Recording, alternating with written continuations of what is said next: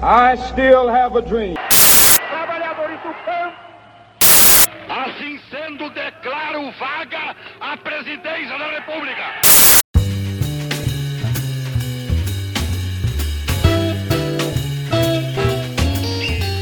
Uma das primeiras coisas que um universitário escuta ao entrar na academia é: entre em grupo de pesquisa, ingresse na iniciação científica, busca escrever artigos. Por que é tão importante escrever e publicar artigos? Por que a academia cobra tanto e os acadêmicos são tão cobrados em relação à pesquisa? Para responder essas perguntas e outras também, eu tenho como convidado o professor doutor Vitor Hugo Abranche de Oliveira, doutor em História pela Universidade Federal de Goiás e atualmente é professor titular do Departamento de História da Universidade Federal do Tocantins, campus de Porto Nacional. Meu nome é João Marcos e está começando o Pod História. Professor, Primeiramente, seja bem-vindo, né? Um prazer ter você aqui no Pod História. Atualmente, você é editor da revista Antígona, do Departamento de História da UFT. Explique pra gente como foi que surgiu essa revista e por que o nome Antígona. Boa tarde, João, João Marcos. É um prazer participar. Eu acho que essa iniciativa do Pod História é muito interessante, muito importante para expandir os alcances das nossas conversas universitárias e fazer com que a gente tenha espaços sociais de debate, de discussão. Né? Então, eu agradeço bastante esse momento que a gente pode ter para que a gente partilhe algumas experiências, para que a gente encontre algumas coisas novas. Né? Então, eu fico muito feliz de, de participar aqui com você nesse momento. Né?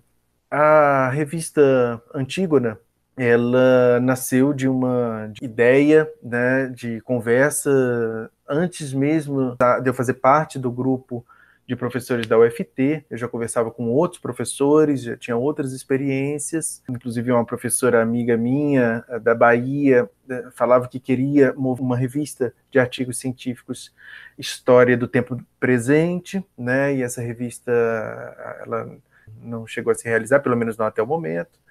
É, depois eu, em contato com o pessoal da Unitins, é, principalmente da Pró-Reitoria de Extensão, eles criaram uma revista, estão sendo muito bem sucedidos na, nos seus objetivos, que é a revista Humanidades e Inovação. Então, a partir disso, a gente tomou conhecimento do projeto deles e tentamos, em outra instituição, quando ainda estava num quadro de docente de uma outra instituição, uh, mas aí também não, não e era uma instituição particular, e aí se envolve plataforma, e se envolve outra burocracia. Então, quando eu cheguei na, na, na UFT, eu me deparei então com um curso que não tinha revista científica. Né? Então, como isso foi alguma coisa muito importante na minha formação, na UFG existe, existem hoje se não me engano, duas, mas chegaram a existir três revistas científicas, que era uma, a principal, que era a História Revista, que era a mais antiga, eu digo principal porque era a mais antiga, depois tem a Teoria da História, e ainda tinha a Crônidas, que era uma revista dos alunos, dos alunos é, para publicação dos textos discentes, tanto dos discentes da graduação quanto do mestrado e do doutorado. Então, assim, eu vinha, já carregava um pouco essa, essa motivação quando, quando eu comecei a participar do quadro em setembro de 2019, conversando com alguns professores, é, incentivaram bastante, acharam que era viável, que era interessante, e então nessa viabilidade ali já a gente começou a fazer os convites, e aí, em conversa com a professora Essa Pereira, né, que inclusive participou de outro podcast, né, com você, ela, ela é, comprou a ideia, né, gostou muito, e a gente começou a mover essa revista em, em, em janeiro de 2020, mas por conta da pandemia as coisas ficaram suspensas, né? Depois que suspendeu em março, a gente começou, a gente fez a nossa primeira reunião mesmo uh, em junho de 2020, ainda no meio da pandemia, né? E a ideia inicial né, era buscar um nome, né, para tocar um pouquinho na, na, pergunta. O nome, a gente pensou em algumas coisas, é, não, não tivemos é, muitas sugestões, mas eu pensei em um nome que, que lembrasse que a ciência ela precisa, ela precisa é, oferecer um, um novo olhar, né? E esse novo olhar ele precisa um novo olhar é sempre um, um olhar que se contrapõe ao status quo. Então é, eu entendo que a revista científica ela não pode ter uma, um, uma ideia de, de, corroborar as coisas tais como estão. Ela precisa, mesmo a ciência, né, a revista científica, né, mas a ciência como um todo, ela precisa apresentar teses para a sociedade que mostrem né, onde a sociedade precisa mudar, né, em algumas coisas para melhorar. Para isso que deve, que deve servir a ciência, né? Reflita, né? E aí de início a gente pensou num nome que eh, seria Hereses, né? Inspirado numa revista científica francesa que trata de religião, mas aí a gente entendeu que Hereses, né? Poderia é, poderia causar algumas questões. E então, é, como eu também tenho uma formação em psicanálise, tive contato com o mito da Antígona. E o que é a Antígona, né? Falando do mito. Antígona é um mito grego que ele foi escrito numa peça de Sófocles, mas é, ele é anterior a Sófocles. O Sófocles deu um formato de teatro e é a história da filha de Édipo, né? E Édipo ele ele tem uma trajetória, ele se casa com Jocasta e depois ele descobre, enfim, que, que Jocasta era sua mãe, né? E tem toda uma, uma significação ali dos mitos gregos. É, enfim, Antígona é filha de Édipo, ela significa muito do ponto de vista da ética. Ela é o que a gente entende como fundação mitológica da ética no Ocidente, né? Porque na trama ela então precisa, é, ela é proibida de enterrar o irmão que morre, né, durante, durante a peça. Ela, o irmão, ela precisa enterrar o irmão porque no, na Grécia é um é, sagrado até hoje, né? É sagrado que a gente enterre os nossos mortos. E a Antígona, ela significa aquela que precisa realizar o desejo né, de, de, de, de enterrar o seu irmão contra a lei. A lei do, do Creonte proibir né? Então, ali se funda uma ideia da ética entre o direito natural e o direito positivo. Né? Então, o direito que nós temos naturalmente o, di o direito que é, que é garantido pela lei. Né, o que a lei diz e o que nós temos por natural. Então, a Antígona, ela é um mito que funda a ideia da ética no Ocidente e ela funda a ideia da contraposição a, a um Estado quando as suas leis não alcançam a sociedade. Né? Então, nesse sentido, ela nos inspirou esse nome. Né? Foi um, como eu falei, ela, ela participa de outro, outros campos da reflexão no direito, na, na própria psicanálise, mas eu entendo que também para a história, né? porque os mitos gregos são importantes para que a gente entenda a história. Nesse sentido, eu entendo que num curso de história caberia bem isso foi proposto, uh, foi proposto em reunião, né? Foi aceito, né? Dentro, né, essa foi a proposta estabelecida. Foi aceita essa ideia da Antígona como alguém que se coloca, que se contrapõe, né? Que representa um novo olhar sobre as coisas tais como estão, né? Então, essa foi a inspiração. Se os nossos ouvintes não conhecem, eu, eu convido a ler o mito de Antígona. Se tiverem interesse também, há um filme grego, um filme, se não me engano, da década de, de 50, um filme muito legal, em que retrata com bastante fidelidade, e há algumas novas interpretações teatrais e uma, uma recente interpretação cinematográfica que se passa no Canadá. É, há uma previsão, quando a revista tiver com um corpo melhor, né, para a gente já dar seguimento, há uma previsão de que a gente lance um número só sobre o mito da Antígona. E como ele é lido e relido durante a história, há, uma, há, há um desejo, né? Esse desejo deve ser realizado daqui a algumas edições, daqui a uns, algumas, se eu não me engano, daqui a umas seis, sete edições, deve, a gente deve pensar uh, o, todos os artigos falando sobre o mito de Antígona e eu acho que vai ser muito legal. Até o momento não foi lançada nenhuma edição da revista. Qual a previsão para o primeiro volume e quais os planos futuros que a revista tem? Uma revista científica ela leva algum tempo e aqui eu vou tentar resumir o que a gente, o que a gente fez até aqui, né, para explicar como é que as coisas vão se dar de agora para frente. O ano de 2020 também por conta da pandemia, né, as coisas tiveram um ritmo muito lento, né? E essa revista, ela nasce, como eu sempre brinco, né, de um documento do Word em branco, né? A gente tirou realmente ela do zero, eu e a professora Essa, né, que somos hoje os dois editores, né? A gente passou o ano de 2020 elaborando o estatuto da revista, né, e fazendo reuniões para lapidar esse estatuto, né? Definimos em estatuto que a revista será semestral, ou seja, né, de seis em seis meses, nós teremos um número novo, né? Esses números eles precisam ser estratégicos, né? Por exemplo, né, é, agora, por essa, primeiro a gente, a gente definiu um número né, que, que, que fale bastante do campo social, né, para atrair, que é esse primeiro, daqui a pouco eu vou falar né, de quando ele sai. O, o, próximo tem uma visão um pouco mais antropológica, né, que fala sobre vai falar sobre indígenas, quilombolas, camponeses. E para o ano que vem a gente tem algumas coisas muito legais, muito inspiradas pelo professor George, que lembrou que ano que vem a gente tem o bicentenário da proclamação da independência, né? A gente tem o centenário da Semana de Arte Moderna, né? A gente tem o centenário da fundação do Partido Comunista, né? então são todos é, são todas datas muito interessantes para o ano de 2022. Né? Então a gente tem, tem refletido nesse sentido. Né? Deixa eu falar um pouquinho, antes dos, do, dos planos futuros, deixa eu falar sobre o estatuto da revista, para que a gente entenda. Né? A revista é composta pelos editores, pelo conselho editorial, né, que são os professores hoje, todos da UFT, né? Eu vou citar o nome deles aqui rapidinho. a professora Essa, eu, né, também fazendo parte do conselho editorial, a professora Fabiana Escoleso, o professor George, o professor Marcos Arraes, professor Odaí, professora Rita e o professor Vasni. Tá? Esses fazem parte do conselho editorial. E qual é a atribuição do conselho editorial?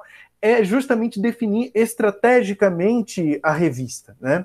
Além desse conselho editorial, que é o núcleo é o duro da revista, né? quem define ideologicamente o que ela vai ser, e geralmente é composto por mais professores da, da universidade onde ela se aloca, a gente também tem um conselho consultivo, que são os professores que que são de fora da universidade. Tá? Esses dados todos têm na, na, no site da, da revista. Tá? E esses professores de fora né, são aqueles que é, eventualmente colaboram, comparecem né, para dar a sua colaboração, para emitir um parecer sobre um artigo. Né? Então, é importante que a revista tenha muito mais nomes de fora do que de dentro, porque um dos critérios da qualidade da, da revista é primeiro, a periodicidade, ela tem que lançar de seis em seis meses, né? Então isso gera um trabalho, porque é, além de organizar, a gente depende da produção dos outros, né? Além da periodicidade, não pode ser uma revista endógena, ou seja, é uma revista que precisa expandir-se, ela não pode servir para que os alunos e os professores da UFT publiquem entre si. Senão não é ciência, né? A ciência existe justamente para ter o seu caráter de universalidade né, para ter o seu caráter de expansão. Né? Então, nesse sentido, conforme você perguntou, é, por que, que não foi lançado? Né? A gente então faz a chamada dos artigos é, em torno de, de um ano antes, né, para que os alunos preparem os artigos, são artigos científicos, então não são artigos de opinião, né, não é uma coisa que sai da, da noite para o dia, né, então são artigos que demoram para ser elaborados, a gente lança né, a ideia do, do enfim, o, o, folder, o título, é lançado com, né, com em média de um ano de antecedência, né, para que as pessoas tenham contato e comecem a escrever. Quando elas começam, que elas terminam de escrever e mandam para a gente os artigos, né? dá para fazer isso tudo lá pelo site. Esses artigos eles vão ser enviados para dois professores que não podem fazer parte do conselho editorial. Esses dois professores eles também não recebem o nome da pessoa para não haver tendência, é, é, é, tendencionismo na, na avaliação. Eles avaliam, é o que a gente chama de avaliação às cegas. Então eles avaliam, né? Aprovam aprovam com algumas restrições para algumas correções, né? Ou reprovam. Aí voltam esses artigos, a gente manda para a pessoa, a pessoa corrige, né? E aí depois que volta para a gente. Então assim, é um trabalho muito lento, né? Um trabalho muito que exige muita que exige um esforço muito diário, né, de acompanhamento diário, é, mas também é um trabalho muito lento, porque são, são produções que a gente não depende da gente. Então, por exemplo, tem parecerista que muitas vezes atrasa, tem pessoas que mandaram um artigo, aí ela recebe o parecer e fala assim: não, eu prefiro então não publicar mais. Sabe? Então, né, isso acontece, né? Isso acontece. Tem, tem artigo que é reprovado, né? Então, é, a gente, a gente é, trabalha com o, a, a, produção dos outros, né? Então, responder a pergunta, por que, que ainda não saiu? A previsão é de sair agora no final de março, né? É o que a gente estabeleceu, né? Deve sair até o final de março. Depois que terminam, que estão todos aprovados, ainda vai para para edição e para formatação, que como nós não temos nenhum técnico, somos nós que estamos fazendo. Então, assim, é, que não é a especialidade da gente. Então, é um trabalho mais lento da, da, da que está começando, né? Então, é, e quais são as previsões para os próximos, né? O próximo volume. É, a submissão é até 31 de março, de maio, desculpa, até 31 de maio é esse número sobre indígenas, quilombolas, camponeses, com a previsão de ser publicado em agosto, né? Então, olha, tem maio, junho, julho, tem em torno de quatro meses aí para depois da submissão dos artigos ainda né, passar por todo esse processo que eu descrevi. Né? E para 2022 são esses são esses uh, dossiês que eu falei para você que são que tendem a ser comemorativos. Mas uh, estamos também com a previsão de um possível dossiê em 2022 que aglobe história e psicanálise. A gente está conversando com os professores que têm interesse em, em organizar Tá? Apenas para finalizar, quem organiza os dossiês pode ser o, o, conselho editorial, pode ser os editores, mas é, conforme a revista vai ganhando corpo, são professores, é, o que é de costume é que sejam professores de fora que venham colaborar com a revista. Então, por exemplo, professores, não precisa ser da UFT necessariamente, professores de outro campus, de, outro, de outra instituição, que vem e organiza um número né, da, dentro da revista. Então, é preciso um trabalho de logística, uma dinâmica disso tudo, reuniões quase mensais para para que isso tudo seja debatido em termos de estratégia que vai crescendo. Então é por isso que é, é lento o processo mesmo, né? não é uma coisa simples de se estabelecer. Entrando um pouco mais na questão central do debate, né? por que é importante que professores e alunos da graduação desenvolvam um artigo científico? Eu acho essa pergunta fundamental. Fundamental. É, por quê? Vamos lá, o que, que fundamenta uma universidade? É, o que, que, diferencia uma universidade de uma faculdade, por exemplo? Né? A faculdade ela tem a obrigação de ofertar um ensino, justamente para cobrir uma demanda de mercado de trabalho. Enquanto a universidade ela tem uma obrigação de ofertar duas coisas a mais. Além do ensino, a pesquisa e a extensão. Né? O que, que é a extensão? A extensão é um projeto, um momento dentro da, da universidade em que o professor, os professores, eles retornam à sociedade aquilo que está sendo produzido dentro. Então, por exemplo, um centro de idiomas é um projeto de extensão, né? um centro de memória é um projeto de extensão. É um jeito de a universidade é, estreitar laços com a sociedade. Então, a gente tem pesquisa, extensão e o, ensino, perdão, o ensino, a extensão e a pesquisa. Né? A pesquisa ela é um desses três pilares da universidade. É, a pesquisa é um momento em que o aluno tem a, e o professor também, mas concentrando um pouco mais no aluno, que ele tem a possibilidade de olhar para um determinado documento ou olhar para um determinado objeto de pesquisa, estabelecer um olhar dele em relação àquilo ali. Eu não estou falando de uma interpretação meramente subjetiva, né? Eu estou falando de uma interpretação realmente científica, né? A partir do, das escolhas dele, a partir do método né, que ele escolher, ele poder construir alguma coisa nova. Né? A renovação da universidade, né, a renovação da ciência se dá pela pesquisa. Então é por isso que as universidades são tão importantes, né? Mesmo as universidades, por exemplo, privadas, né? A gente tem universidades grandes privadas, né? As, as PUCs, as universidades católicas, o Mackenzie, né? A gente tem várias aí, as presbiterianas, né? Então, é, tem várias universidades privadas que são universidades que não são faculdades e que, é, quando se torna universidade, ela tem a obrigação de oferecer é, esse serviço da pesquisa. Então, por onde que a pesquisa se desenvolve? Justamente pela sua publicação. Né? A pesquisa, claro, ela depende dos laboratórios, né? principalmente nos cursos de exatas e no curso de biológicas, mas nas humanas, ela, a, a essência das pesquisas são a publicação nas revistas científicas. Né? Então, nos livros, claro, mas ah, os artigos, para você ter uma ideia, o artigo, a gente vai entrar nesse ponto daqui a pouco, mas o artigo científico, é, em termos de pontuação, ele vale mais do que um capítulo de livro. Né? Por quê? Porque o artigo científico ele pressupõe inovação. Um capítulo nem sempre. Para você ter uma ideia, eu sempre falo assim, gente, valorize os artigos científicos, sabe por quê? A teoria da relatividade, por exemplo, ela foi publicada a primeira vez em artigo. Né? Então, assim, é, é, muito importante os artigos científicos porque são eles que dão essa dinâmica. E quem dá suporte para isso são as, as revistas científicas. É, por último, eu sempre digo o seguinte: a, quando, a gente, quando o aluno entra na universidade, ele está muito acostumado ainda com a ideia da aula, naquele sentido, né, de que o professor está ali e o professor ministra um conteúdo que ele vai absorver, né, ali, né, absorver, estou sendo pejorativo, inclusive, no termo.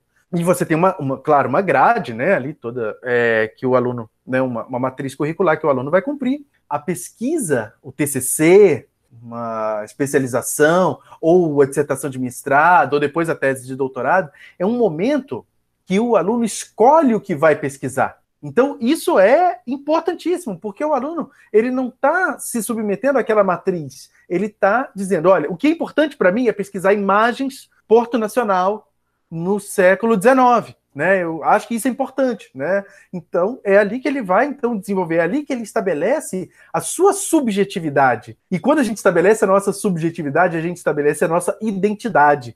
Então, quando você é muito nítido os alunos de graduação, que você fala assim, olha, quem é a aluna, por exemplo, Patrícia? A Patrícia é aquela que estuda direito romano. Porque em sala de aula todos nós estudamos a mesma coisa, mas a Patrícia é aquela que vai estudar então direito romano naquele naquele né, naquele contexto. Ou, por exemplo, quando eu estava na minha graduação, quem é o Vitor? O Vitor é aquele que estuda música. Né? Inclusive, né, eu tinha outro colega, o Vitor, que também estudava música. Então, a gente vai definindo a nossa identidade quando a gente pesquisa. Isso é muito, muito importante para a nossa carreira, é, para a nossa carreira enquanto professor, para a nossa carreira enquanto pesquisador. Né? Então, é, é, definir a própria identidade é compreender-se, mas também é onde a gente é onde a gente vê algum significado na universidade. Né? A gente fala assim, não, eu estou ali porque isso é importante para mim. Né? Eu tenho um colega que falou assim, poxa, eu, eu, eu entrei no curso para estudar pirataria e não vi pirataria no curso, isso me desanimou muito. Né? Então, mas então, pesquise você mesmo sobre pirataria, qual o problema? Né? Você pode ir lá e pesquisar. Então, a pesquisa é esse pilar que dá a oportunidade da academia, de fato, se renovar. Bom, então, vou fazer uma pequena suposição aqui, certo? Dois professores ou professoras irão pleitear a mesma vaga em uma determinada instituição. O professor X escreveu dois artigos e o professor Y escreveu apenas um. Qual o peso que a publicação de um artigo tem na hora de uma instituição fazer uma contratação? Quando há um processo seletivo, há ali um instrumento chamado barema, que é justamente esse é uma tabela onde se pesam as produções de cada professor, né? É, então, dentro dessas produções, existem várias que vão para além da pesquisa. Né? Existem funções, por exemplo, que são administrativas, que contam, existem funções que são funções de extensão, que contam, né? Isso tudo que pode entrar ali, isso depende muito de cada instituição, né? de cada seleção. Mas, no que tange aos artigos científicos, a coisa não se dá muito pela quantidade de artigos. É uma relação de quantidade relacionada à qualidade. É, então, claro que um, uma pessoa que produz muito em termos de quantidade, né, é, ela é uma pessoa que tende a ter uma nota melhor. Mas as revistas elas são ranqueadas pelo CNPq, né?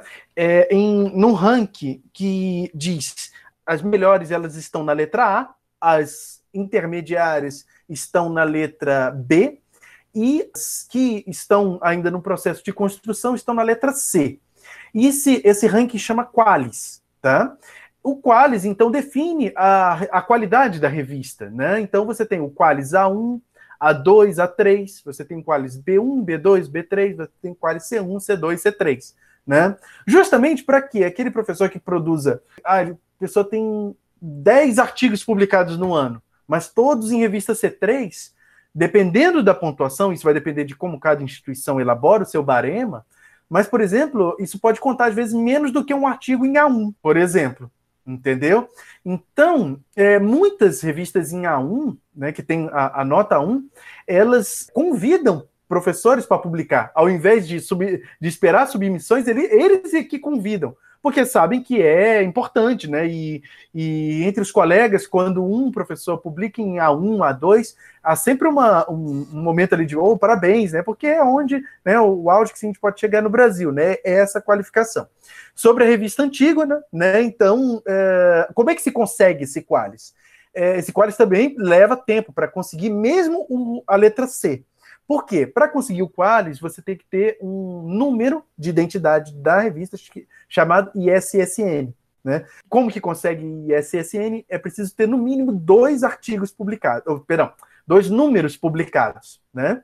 Esses dois números, né? depois de publicado o segundo número, que a gente pede o ISSN para depois pedir o Qualis. E aí o Qualis você começa né, como né, o mais humilde, né? E conforme a qualidade da produção, a não endogenia, a exogenia, né, a, a periodicidade.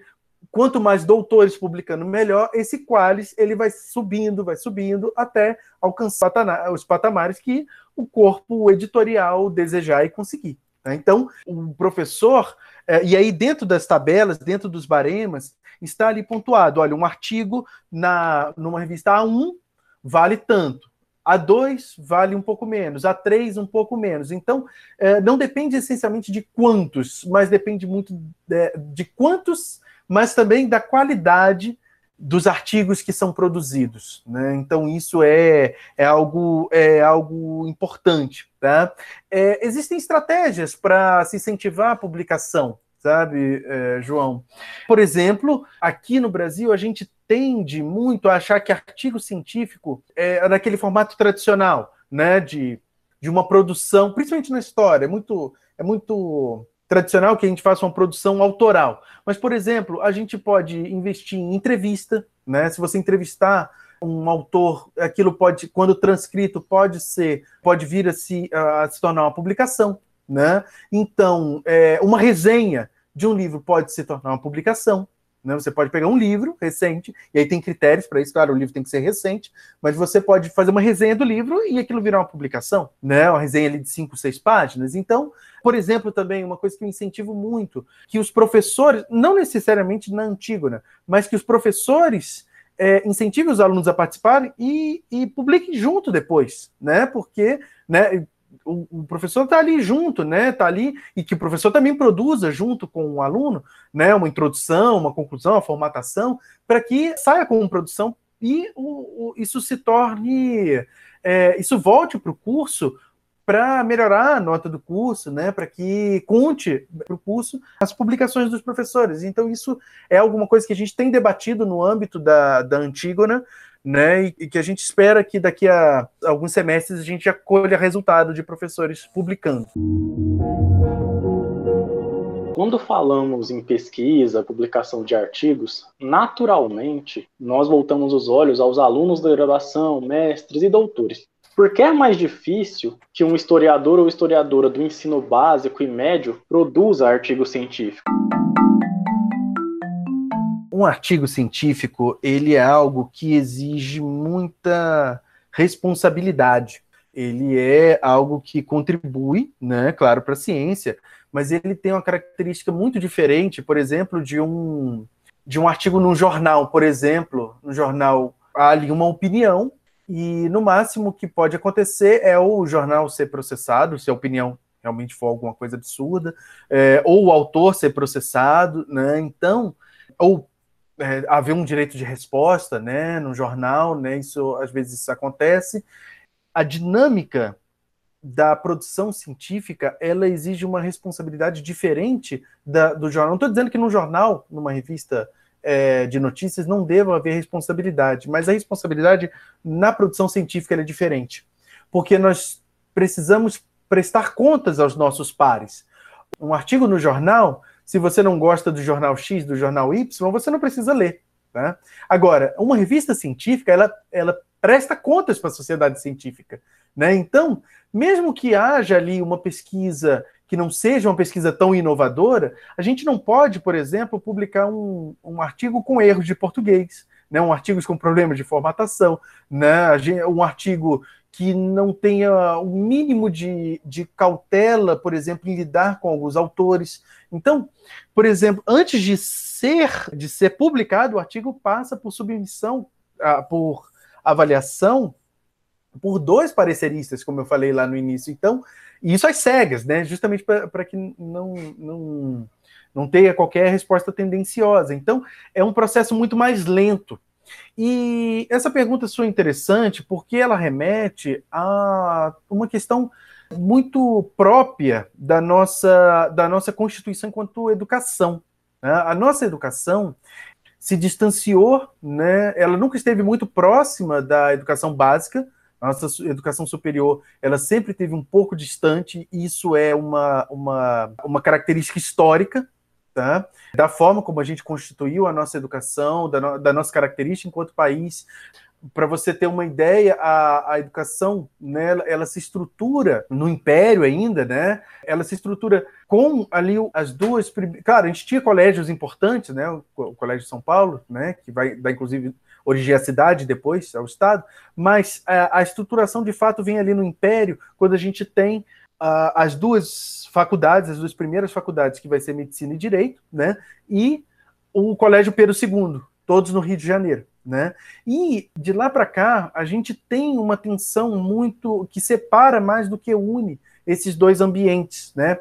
Há várias tentativas de aproximação, né? Por exemplo, uma delas que eu acho muito interessante é que talvez os professores de, de os os professores que estão se formando, quem está defendendo o TCC, levar os alunos do ensino básico uh, os seus temas. Por exemplo, temas que são tão interessantes, que são desenvolvidos por, pelos alunos de graduação, né, pesquisa sobre Game of Thrones, sobre mesmo Harry Potter, sobre é, e que abarcam ali uma, uma, uma característica histórica, né, é, sobre, sobre desenhos japoneses, né, isso tudo atrai os alunos, né, do, do, do, ensino básico e que isso é uma coisa difícil de alcançar. Não apenas os professores do ensino básico é, publicam pouco, mas também a universidade se separa, se separa muitas vezes.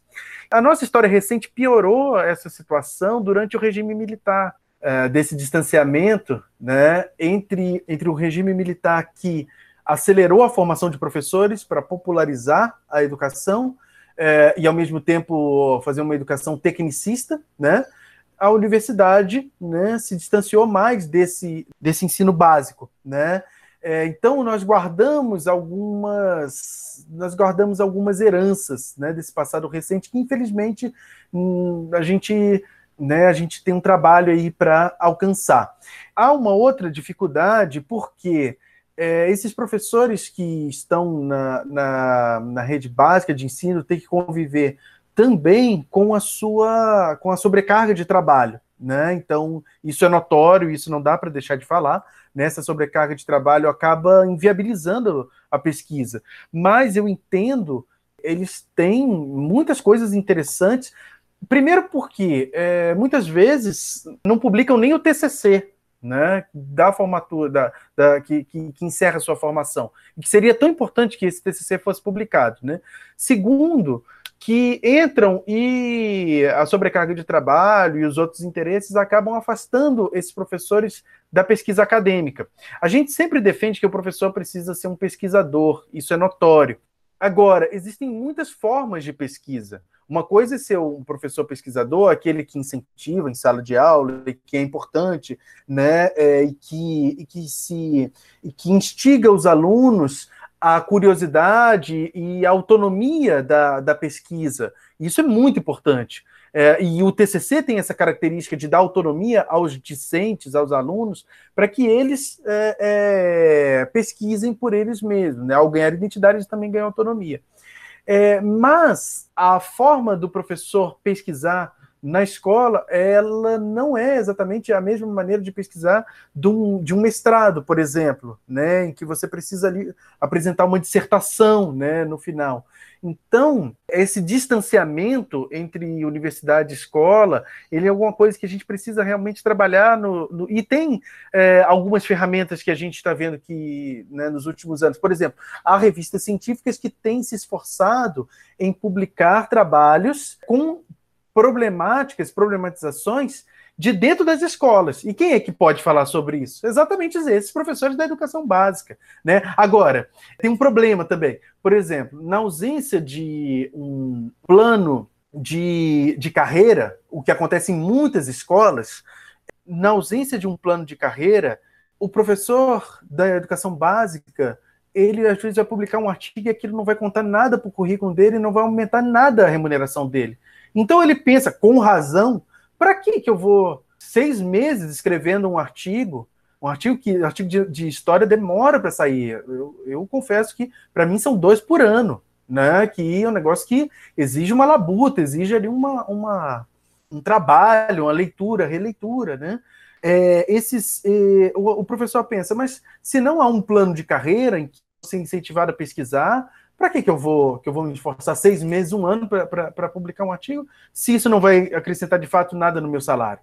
Né? Então eu acho que ele, ele tem razão a pensar, pensar dessa maneira, porque, enfim, é o nosso trabalho, é a nossa vida que está ali. Então, o, o professor ele, ele pesa isso, né? E, e, ele pesa com razão. Então, eu acho que não é uma questão, é uma questão histórica, é uma questão de estrutura, por exemplo, como essa questão do, do plano de, de, cargos e salários, a questão que o professor e a professora que estão lá no ensino básico são a última ponta dessa de, de, de, desse trilho, sabe? A última ponta desse, desse tear. Né? Existem outros problemas que, que decorrem para que a gente faça com que, para que a gente incentive o professor do ensino básico a produzir, mas é, uma, é algo que a gente precisa trabalhar em direção.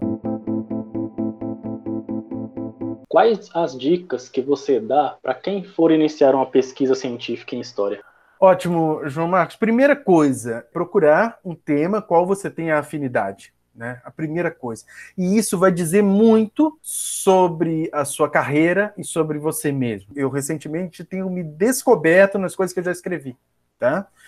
É importante que se procure alguma coisa que se tenha afinidade. Segundo, é importante se procure o mais rápido possível, né? O quanto antes se pesquisar, melhor, tá? Não deixar para os últimos períodos. Uh, então, voltando um pouquinho à primeira pergunta, a primeira, a primeira resposta, a gente tem, por exemplo, é, ah, procure alguma coisa que você goste, procure uma coisa que você não tenha afinidade, que você tenha afinidade. Aí a pessoa fala assim: ah, mas eu não gosto de nada. Eu falo, olha, desculpa, mas você tem que gostar de alguma coisa. Né? Nem que você goste do Instagram, de ficar no celular. Né? Então vai desenvolver um, um projeto sobre isso. Né? Vai desenvolver um, um estudo histórico sobre redes sociais sabe? Se esse é o, o, sabe? E que você faça um bom trabalho, um trabalho bem feito. Mas para isso é preciso começar o quanto antes, né? É preciso é, é, se inicie desde os primeiros períodos, né? Que não deixe lá para o último, porque no último a gente já está cansado, está com outras preocupações e tirar alguma coisa do zero ali é mais difícil. Terceira dica que eu dou, isso acontece muito depois que a gente se forma, é, a gente vai fazer especialização, mestrado, é, as disciplinas da especialização, do mestrado e doutorado, elas são disciplinas que, de fato, compõem o seu objeto de pesquisa. Então, por exemplo, se a pessoa está pesquisando memória, né, ela vai pegar uma disciplina que, da disciplina, ela vai conseguir tirar 10, 15 páginas do seu trabalho. E isso é uma coisa que na graduação não acontece. Né? Na graduação, a pessoa faz uma disciplina, né? faz uma, uma é, ele pensa que a disciplina está ali, ele é meio obrigado a fazer aquela disciplina, uh, e aí só depois ele vai descobrir que um livro que tinha naquela disciplina, se ele tivesse estudado direitinho, daria um daria boas cinco, seis páginas, né? Então eu aconselho que, por exemplo, se o seu foco é medieval, a disciplina de história medieval você tem que tirar 10, né? Você tem que tirar, você tem que tirar dali metade do seu TCC sabe? Você tem que tirar dali o extrato do seu TCC. E claro, o professor, o professor que é o professor da disciplina vai se interessar também por alguém que se interessa pela disciplina. é, pela, pela pesquisa. Então, nesse sentido, é importante que se trate as disciplinas da graduação como etapas de construção. Ah, por exemplo, metodologia de pesquisa em história. Aquela disciplina precisa aparecer no TCC. Talvez não explicitamente, mas implicitamente, ela, você tem que dominar aquilo ali, né? Então, é, a pessoa quer estudar, sei lá, redes sociais, né? História contemporânea, história do tempo presente, ela tem, ela tem que dominar aquilo ali. Então, as disciplinas é, então, essas três dicas que eu dou. Procurar algo que você tenha afinidade, é, começar o quanto antes, né? Ah, mas a disciplina de história contemporânea é só no último período. Então você vai lá e já procura o professor. Né? Se a sua afinidade é algum objeto da história contemporânea, procura o professor agora. Né? E dali você vai começar a pesquisar. E, por último, não dar mole com as disciplinas. Né? É, pega firme nas disciplinas, porque as disciplinas, uma disciplina bem feita resolve metade de um TCC. Professor, ter um artigo recusado por determinada revista não é incomum, né? É bem comum. Como o pesquisador ou pesquisadora deve lidar com essa frustração? Quais caminhos seguir para que nós não percamos o foco? Aí de, isso depende muito do motivo qual foi qual foi recusado, né? Então, vamos supor, se o artigo é, foi recusado por falhas graves de ortografia, de gramática, a pessoa tem que procurar, né? Tem que, né? Tem que, no mínimo, procurar um corretor ou alguém que leia o seu trabalho. Se é, o seu trabalho, e isso vem nos pareceres, né? Não é simplesmente recusado e não há ali nenhuma justificativa. Não. O, o parecerista ele recusa, mas ele justifica a recusa, né? Olha, há aqui problemas metodológicos. Não cabe, por exemplo, um autor X com autores Y, porque eles são muito contraditórios, a não ser que você esteja abordando a contradição entre eles. Mas é, se você está usando eles para a mesma linha, é um pouco é um pouco complicado. Então isso tudo vem exposto lá. Agora existem repro, re, recusas também que, por exemplo, se dão por outros motivos. Por exemplo, é, recentemente eu enviei um artigo para uma revista, ele foi recusado porque a revista teve uma sobrecarga de outros artigos. E eu entendo que de, devem ter aparecido artigos ali realmente de relevância, né? Então, e aí nessa recusa eles me chamaram para participar de um capítulo de um livro, né? Aí eu recusei porque eu prefiro publicar antes como artigo para depois como livro. Tá? Geralmente, para voltar um pouquinho àquela questão que você colocou sobre pontuação, geralmente um, o artigo, geralmente, vamos dizer quase sempre, um artigo científico vale mais do que um capítulo. Por quê?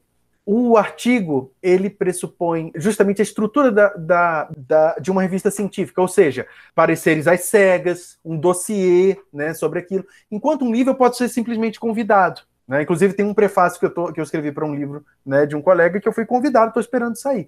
Mas o capítulo geralmente vale um pouco menos na pontuação tá? do que um artigo.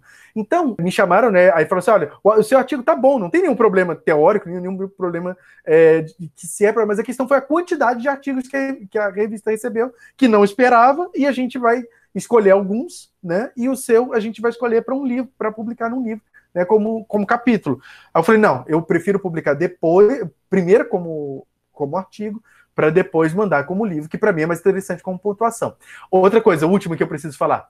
Se você publicar como artigo, você pode publicar depois como capítulo. Mas o movimento contrário não pode. Você não pode publicar um capítulo para depois virar artigo. Porque o artigo pressupõe a inovação, pressupõe o, o ineditismo, né? o caráter do, do, de ser inédito. Então, isso tudo é, é, conta, sabe? Você não pode. É, aquele mesmo texto você não pode colocar como capítulo para depois artigo, mas você pode colocar como artigo para depois capítulo, por, por conta dessa questão do ineditismo, tá? Então, se a pessoa teve o capítulo ou o artigo reprovado, primeiro veja o que o parecerista disse. Né? Se ele acha que foi pertinente, então ele reflita e corrige os seus erros. Se não, tente em outra revista né? Tente outra revista. Não é, não é nenhum motivo para constrangimento, não. É um momento, eu considero muito, João Marcos, os nossos momentos de reprovação como os nossos momentos de maior aprendizado. Então, aproveite, né? Aproveite o momento. Não, não pense que a vida vai ser feita só de glórias, né? Só de, de artigos aprovados, né? A gente, eh, eu te garanto, desses professores mais famosos, certeza que já tiveram artigos reprovados, né? Claro que aparece no no, no nosso, no nosso currículo são os aprovados, mas e os reprovados que não aparecem? Para finalizar, você indica alguma obra sobre projeto de pesquisa ou sobre técnicas de pesquisa?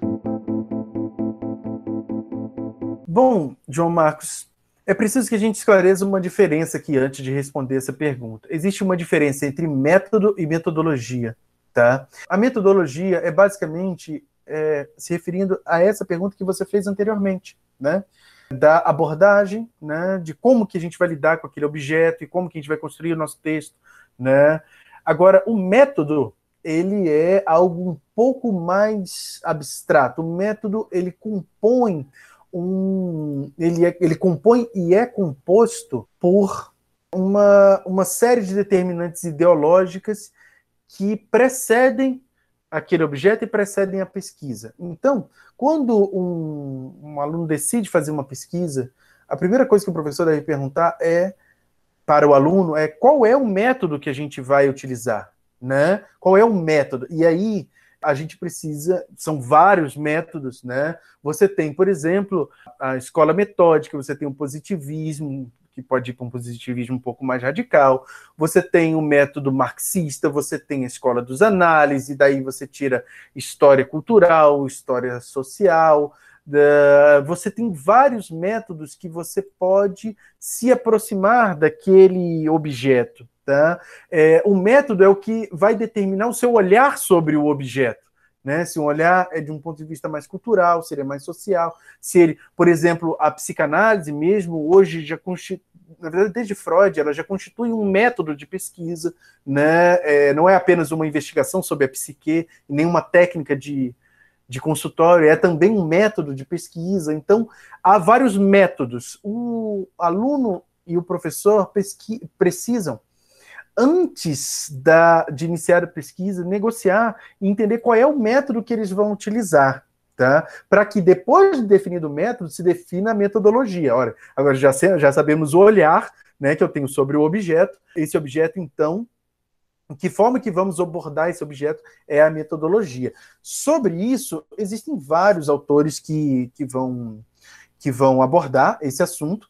Tá? Eu indico basicamente a escrita da história do Peter Burke, que ele vai falar sobre, sobre método, métodos né, de pesquisa, né, é, não de metodologia. Tá? Vai falar, por exemplo, a microhistória é um método tá? Ah, também, né?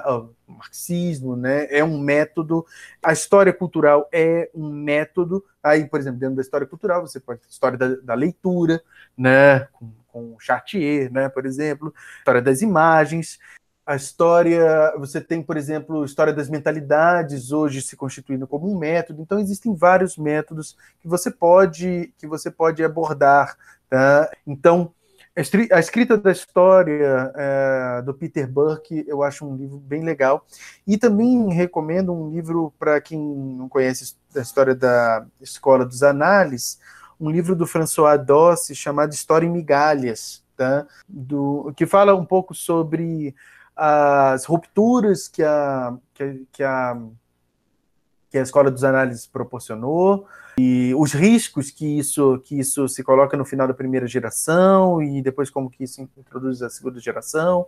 Tá? Então é um livro muito interessante também porque ele vai falar, ele é traduzido, ele é do François Dossi, no Brasil ele foi traduzido pela professora Dulce dos Santos, que inclusive foi minha professora, né, uma pessoa simpaticíssima, recomendo, né, que conheça.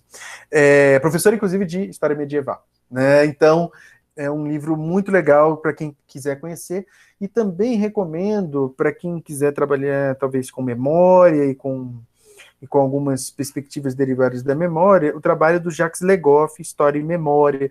Né? Então a memória é uma, um campo da história muito interessante que vai abrir, né? pode ser, claro, tanto trabalhado do ponto de vista social quanto cultural, então é algo muito interessante tá? para pensar nessa no método, tá? Então, tomar um pouquinho de cuidado, né, quem está nos ouvindo, para não confundir metodologia, que é a abordagem em si, com o método, né, que é a, o arcabouço teórico que define ali o olhar sobre o objeto. Né?